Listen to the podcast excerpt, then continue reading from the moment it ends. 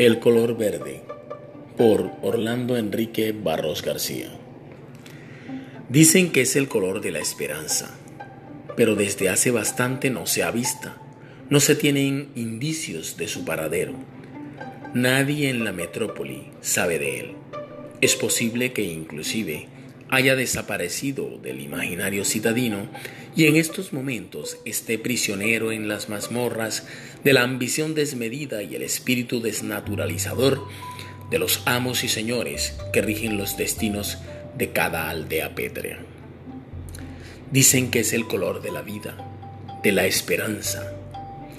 El color verde, ¿dónde está?